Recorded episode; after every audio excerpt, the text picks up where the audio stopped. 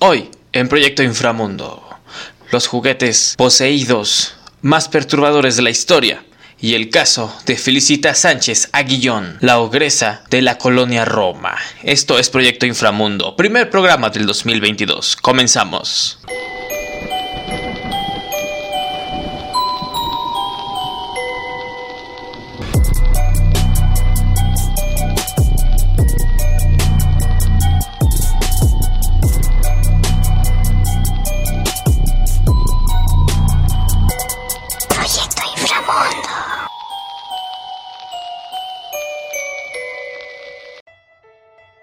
¿Cómo están amigos? Y bienvenidos de nuevo a esta primera edición del 2022 de Proyecto Inframundo. Hoy es 6 de enero del 2022. Hoy vamos a hablar de juguetes poseídos y por qué no, empezamos con unos cuantos casos de juguetes mexicanos que están poseídos por alguna entidad malévola. La primera es Yarini o la muñeca de las ánimas que se encuentra en Jalapa, Veracruz. Su dueña no le teme y ella misma asegura que la ha visto mover la cabeza, saludar y sonreír. Según cuentan las personas de Veracruz, esta muñeca es movida por una niña que la habita y que murió atropellada justo enfrente de la ventana donde su dueña suele colocarla. Yarini ha sufrido atentados desde pedradas hasta balazos, aunque también existe la contraparte de sus admiradores, quienes aseguran que hace milagros y hasta suele llevar ofrendas a su hogar en Jalapa. Esto es muy común aquí en México, eh, digo, para las personas que nos escuchan de otros lados del mundo, eh, es muy impresionante, pero aquí en México tenemos esa, esa, esa capacidad de temer y querer algo, como en este caso porque hasta la muñeca salió milagrosa. Ahora que esa historia de que el espíritu murió atropellado me recuerda mucho a alguien. Yo creo que ustedes saben a quién. El segundo caso es Katy, de Sidnu, Yucatán. Según cuentan, Jorge Moreno, esto fue para la revista Milenio, tras haber estudiado a la muñeca, el caso de Katy es el de un tipo de brujería conocida como afrobayombe. Por ello esta muñeca conseguía moverse e incluso perseguir personas. Bueno, aquí ya estamos entrando en temas más perturbadores. Hablamos de posesión mediante ritos. Esta es otra parte de la cual no hablan mucho. Yo creo que aquí en México al menos, tenemos mucho el respetar esa clase de cosas. Pascualita eh, es sin dudas un caso por demás extraño. Este maniquí vive en una de las islas de las tiendas de vestido de novia más antiguas en la ciudad de Chihuahua. Es un objeto muy macabro y fascinante. Lo anterior, porque si uno analiza detenidamente las manos, eh, estas tienen quizá las huellas dactilares más detalladas en este tipo de objetos. Verdaderamente parecen unas manos reales. La mirada además es bastante real. Cuenta la historia que la dueña de la tienda, quien en algún momento era la única en hacer vestidos de novia, vestía a su pequeña hija desde muy niña con sedas, telas y vestidos de la tienda. Se dice que el sueño de Pascualita, obsesionada con su hija como modelo de su tienda, sería verla en el aparador como la más hermosa novia.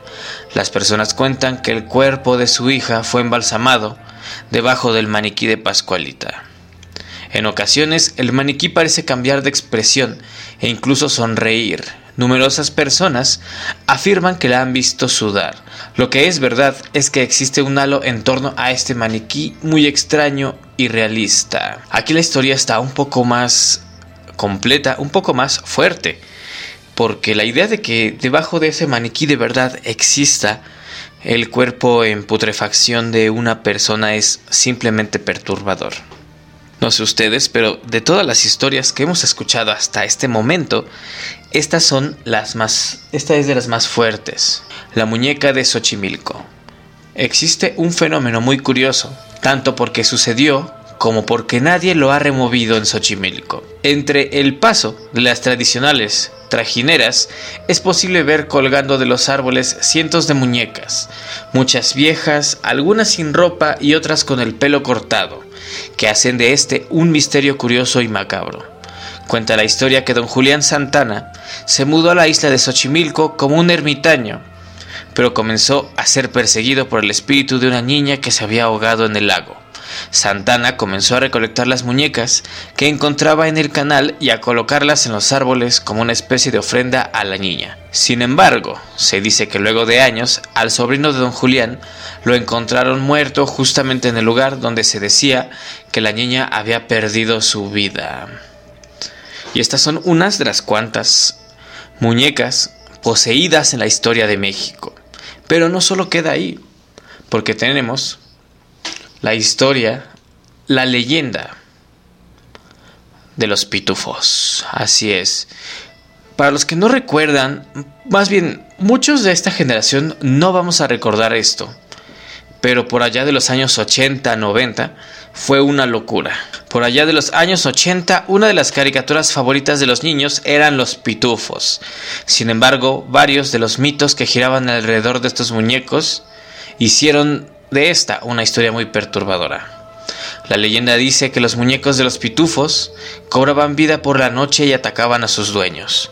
Uno de los casos más sonados fue el de una pequeña niña que estando en su casa le dijo a su mamá que el muñeco la había abofeteado. Sin embargo, su mamá no le creyó, la niña regresó a su cuarto y poco tiempo más tarde su mamá la encontró muerta con el muñeco del pitufo ensangrentado a un lado. Otra de las historias más sonadas es la de un niño que aseguró a su mamá que un muñeco de papá Pitufo le decía cosas malas. La señora tampoco le creyó. Un rato después de esto, la madre se encontraba planchando, escuchó un cristal que se rompía y al correr para ver qué ocurría se encontró con que su hijo estaba degollado. Esta versión fue contada a la policía, pero pocas personas lo creyeron. De hecho, yo recuerdo, bueno, en realidad no recuerdo, pero a mí me contaron que estas dos leyendas fueron suficiente para que se desatara una ola de miedo, eh, de locura, porque incluso hasta quemaron varios muñecos y dejaron de venderlos un tiempo eh, bastante largo. Aquí en México ya no encontrabas mercadotecnia de los pitufos, de hecho en cierto punto estaba prohibido como tal, porque si llegaron a los medios estas historias, sí fueron no virales, porque no existía ese término, pero la gente pasaba de boca en boca esta leyenda y nadie creía que podría ser.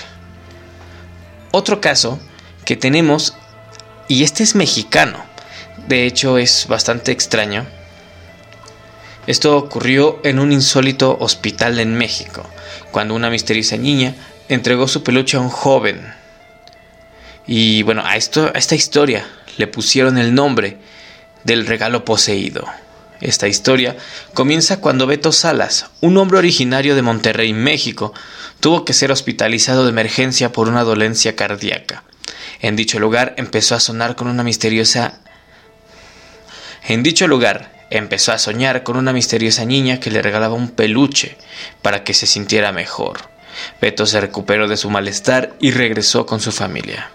Sin embargo, su esposa le comentó una anécdota que había ocurrido antes mientras se encontraba dormido.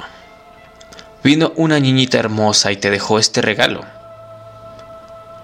Dijo que era para que te sintieras mejor, explicó la mujer sin saber que se trataba de un regalo poseído. Impresionado, el hombre contó que había soñado con la misma pequeña y su regalo. Hasta ahí solo una extraña coincidencia. Luego de tres meses en casa comenzaron a suceder hechos sin explicación.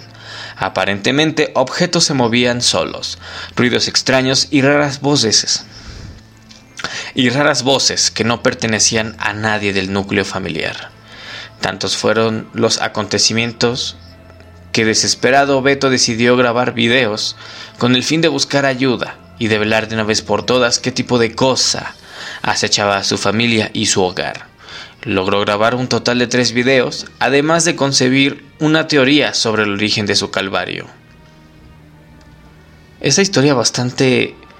es bastante interesante, eh, ya que incluso en YouTube, eh, Dross tiene, me parece que es una saga, no estoy muy seguro, una saga de videos. Y bueno, una descripción general de los videos es...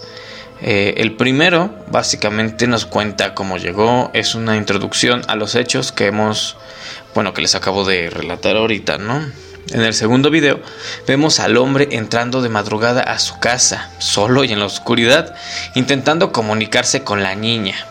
En las espeluznantes imágenes se puede apreciar un movimiento de objetos, por sobre todo una habitación en específico. Y en el tercer y último video vemos una comunicación directa con el espíritu, aparte de movimientos de cosas y golpes a las paredes. Se ve una sombra inquietante en el último plano de grabación. Oh, sí cierto. Ya me acordé de este video. De hecho, sí es cierto. El último sí está sí está bastante fuerte porque en realidad eh, es una... Bueno, quiero que se imaginen una casa, un departamento pequeño. Eh, tienen un cuarto en el que, bueno, como son casas pequeñas, están las camas y en esas camas eh, está esquinado. Entonces se mueve la cámara y de pronto cuando pasa hay una sombra, pero bien definida, de hecho hasta se ve el pelo, se ve la ropa, digo, no se ve que la niña bueno, no se ven las facciones, pero se puede ver el, la definición del cuerpo. Bueno, y aparte de eso, con el ya famoso sonido perturbadros. Entonces sí te saca un, susto. Eh, vayan a ver ese video de Dross. Está muy, muy bueno. Digo, como siempre es garantía. Te cuenta más a fondo la historia. Pero sí da miedo. Recuerden que hoy, 6 de enero, deben de checar sus juguetes. No vaya a ser que les haya tocado una Annabel, un pitufo, o por qué no, un Chucky. Como ya saben, aquí en Proyecto Inframundo tenemos esta, esta sección muy aparte de este pequeño top de cosas que ocurren. Vamos a repasar la vida de un asesino serial. Esta ocasión nos toca hablar de Felicita Sánchez Aguiñón, alias la ogresa de la colonia Roma.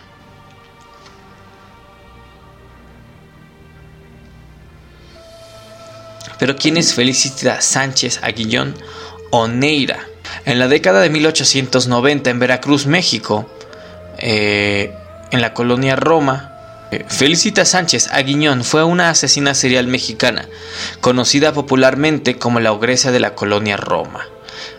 Otros apodos eran la trituradora de angelitos, la descuartizadora de la colonia Roma o la espanta cigüeñas. Eh, supongo que sabes por dónde va esta historia. Entonces, si no eres tan adepta a escuchar, o adepta o adepto si no es tanto de tu agrado escuchar esta clase de situaciones que involucran niños, te recomiendo que dejes eh, de escuchar este podcast y te pases a otro episodio. O incluso te puedes pasar a YouTube, eh, búscame como los cuentos de Fab, ahí tengo material más agradable, menos relacionado con el horror, con asesinos seriales.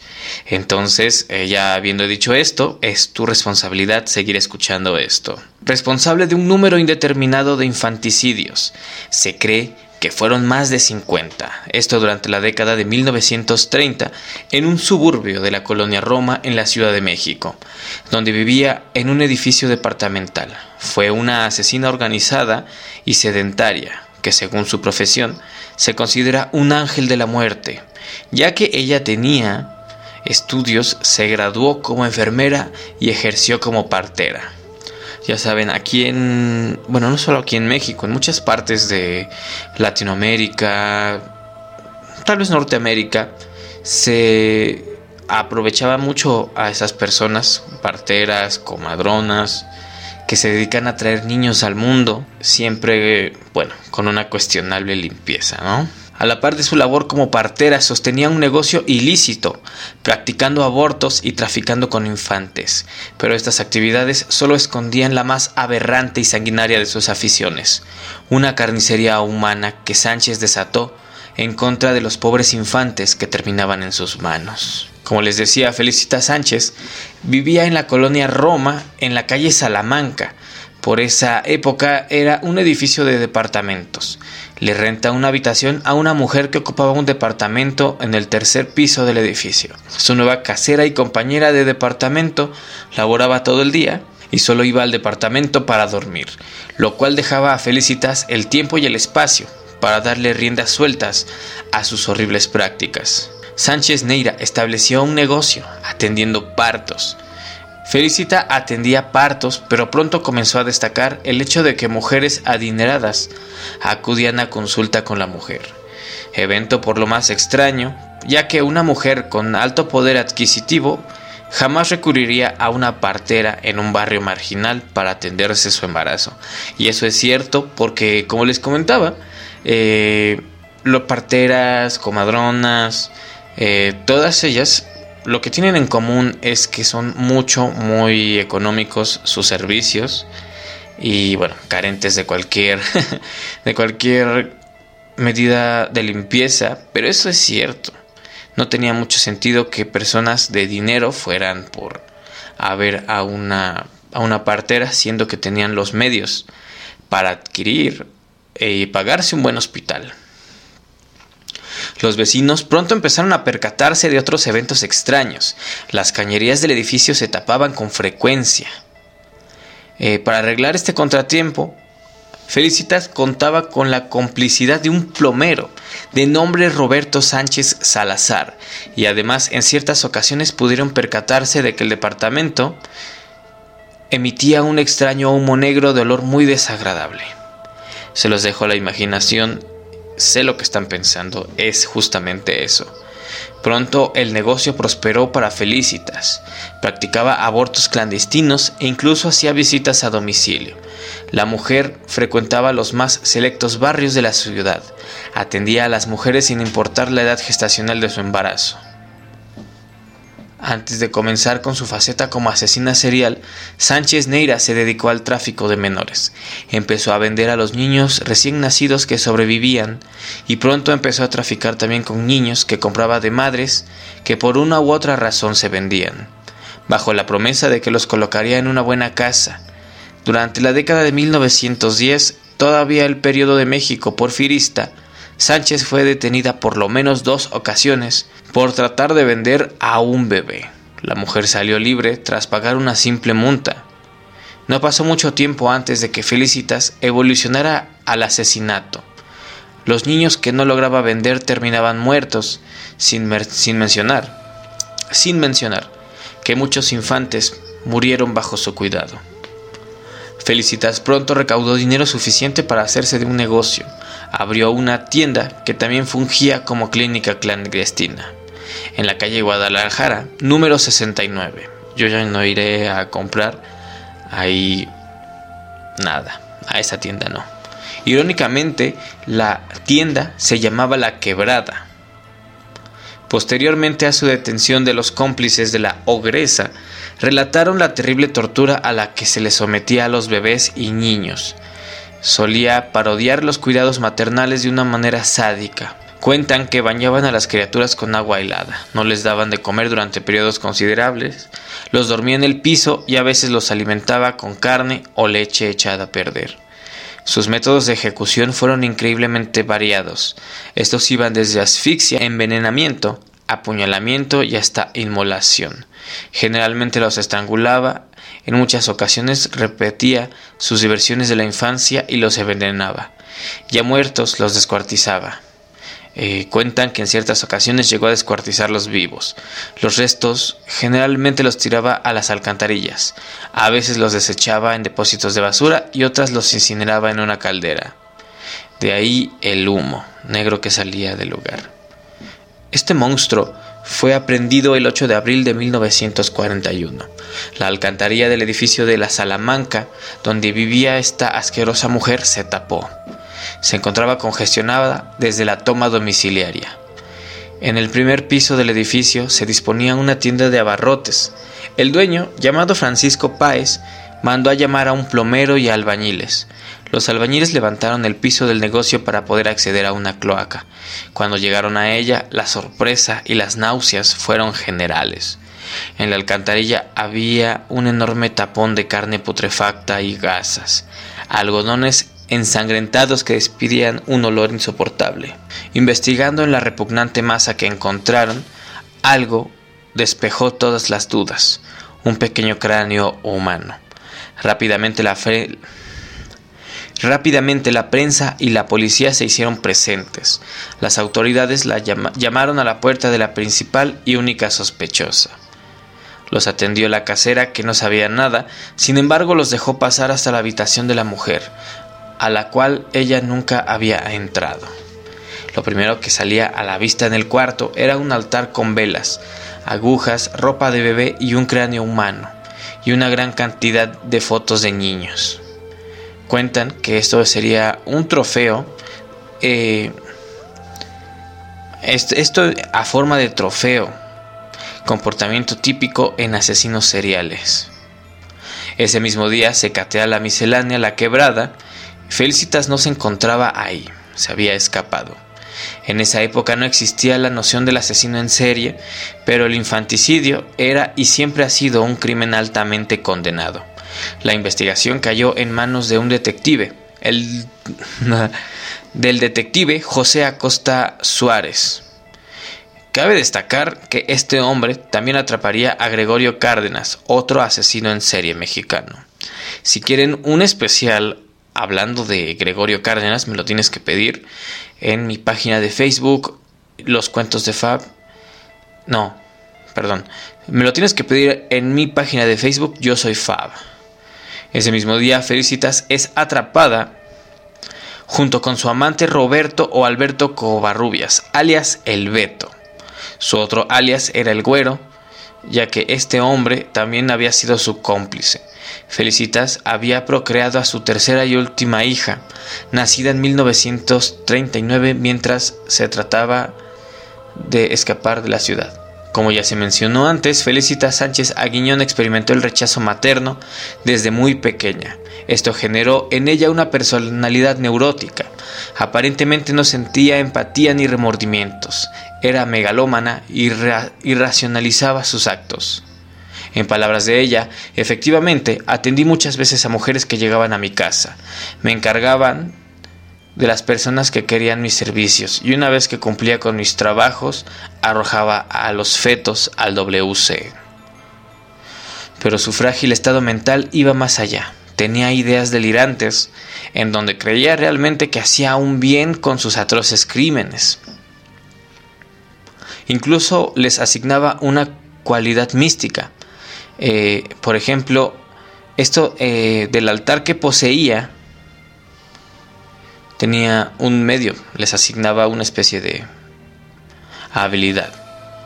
Una mujer me dijo que había soñado que su hijo iba a nacer muy feo, que por favor le hiciera una operación para arrojarlo. En efecto, aquella criatura era un monstruo, tenía cara de animal, en lugar de ojos unas cuencas espantosas y en la cabeza una especie de cucurucho. A la hora de nacer el niño no lloraba, bufaba. Le pedí al señor Roberto que lo echara al canal y él le amarró un alambre al cuello. Estas declaraciones no nos hablan del terrible grado de cosificación que mantenía hacia sus víctimas, las repudiaba a tal grado que las visualizaba como bestias.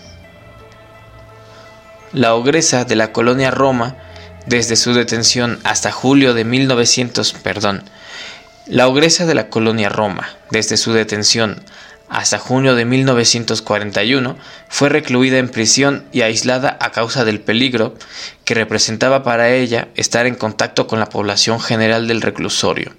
Durante todo ese tiempo vivió irónicamente en una regresión. Una regresión es cuando, bueno, regresas a una etapa en especial, ya que se comportaba como una niña pequeña que lloraba todo el día. Solo pronunciaba monosílabos y una repetitiva frase que en ocasiones llegaba a gritar.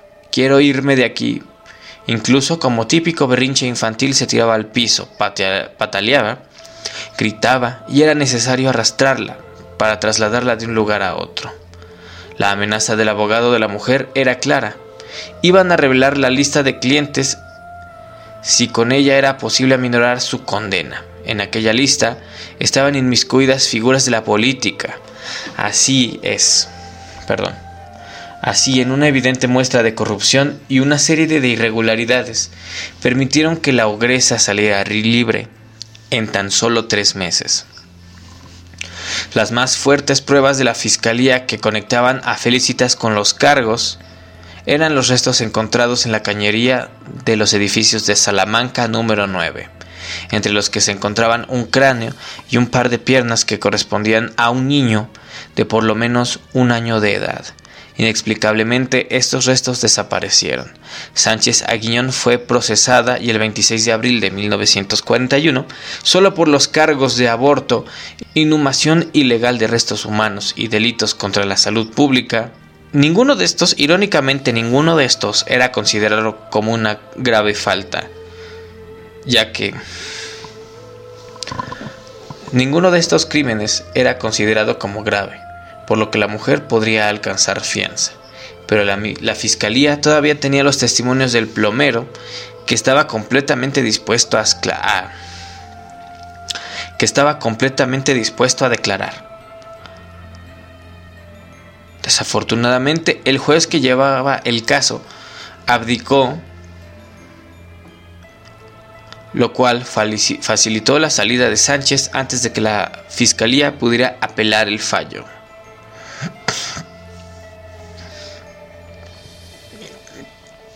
Su ex, esposo, Carlos Conde, a pesar de todo, fue quien pagó dicha fianza. Esto nos habla de lo enfermiza que era su relación con su exmujer. La multa ascendía a 600 pesos, que en aquella época equivalen a unos 600 mil pesos, aproximadamente 60 mil dólares en, en junio de 1941. Ella sabía que todo había terminado, aunque no pudiera volver a enjuiciar, ya no podría seguir con su vida. De hecho, ya no podría siquiera vivir en este país. Todos la odiaban. El 16 de junio de 1941 tomó la salida fácil, se quitó la vida con una sobredosis de Nembrutal durante la madrugada en la casa que compartía con su concubino, mientras éste dormía. Dejó tres cartas póstumas, una dirigida a su ex abogado y otra a su actual abogado y una última a su pareja. En ellas no había ninguna expresión sentimental, o sea, culpa, dolor o tristeza. Al final de cuentas parecía haberse librado a sí misma, su propia muerte no pareció producirle ningún sentimiento. Su hija pasó a la tutela del Estado, fue llevada a un hospicio, creció hasta convertirse en un miembro funcional de la sociedad. Y es que es, cierto, uno nunca piensa en las personas porque esta clase de monstruos por lo general tienen dejan hijos, dejan familia, dejan toda clase de descendencia, que es mucho muy fuerte. Ahora, no solo es eso, imagínate.